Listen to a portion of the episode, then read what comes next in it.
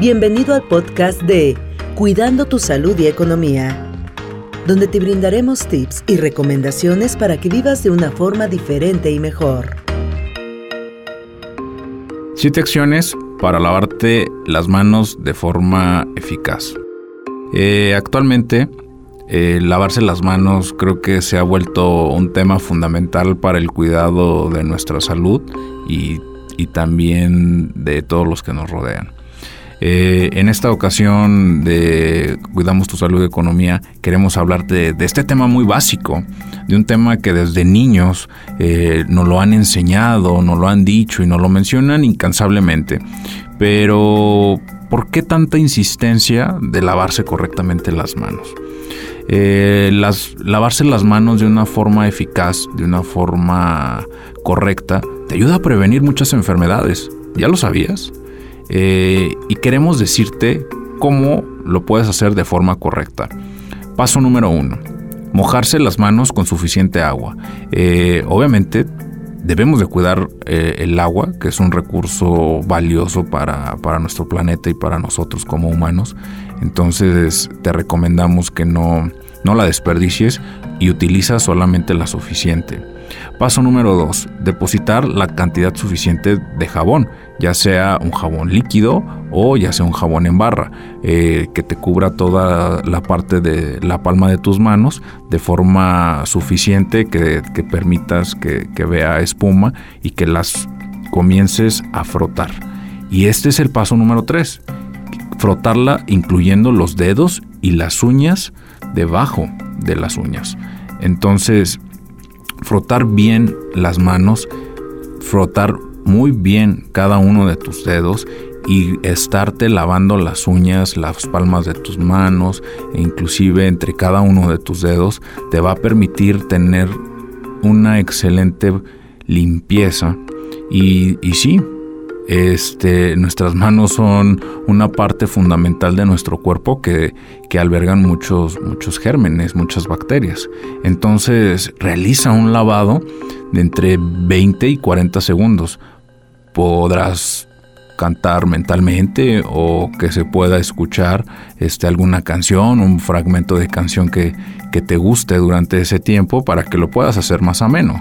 Entonces, y puedes divertirte, inclusive con tus niños o tú como persona. ¿Por qué? Porque esto lo tienes que estar haciendo de una a tres veces cada hora. ¿Por qué? Pues por salud propia, inclusive por cuestiones de higiene, no solamente eh, cuando vas a comer o cuando acabas de ir al baño, sino te recomendamos que lo hagas de forma frecuente. Y en el paso número 5, enjuágate las manos. Obviamente, no, no desperdicies el agua, no consumas más de lo que no debes, entonces enjuágalos que, que no quede ningún residuo de, jabón y obviamente de, de, suciedad dentro de cada rincón que habitan en tus manos. Y el paso número 6 procede a secar con una toalla desechable o con un pedazo de papel, porque ahora tus manos ya están totalmente limpias, ya, ya lo has hecho con determinación en los otros cinco pasos anteriores, entonces cuando tú utilizas un papel desechable, pues tómalo para que puedas este, tirarlo a la basura y que ya no se vuelvan a contaminar tus manos. Y en el paso último, en el número 7, eh, cierra la llave. Cierra la llave obviamente con con el papel que, estás por desechar y, ya no vuelvas a tocar nada con tus manos limpias, a menos de que sea de manera necesaria. Entonces, el lavado de manos es, es una acción fundamental para nuestro día con día, el cual nos va a permitir siempre tener una muy buena salud y más en, en estos tiempos.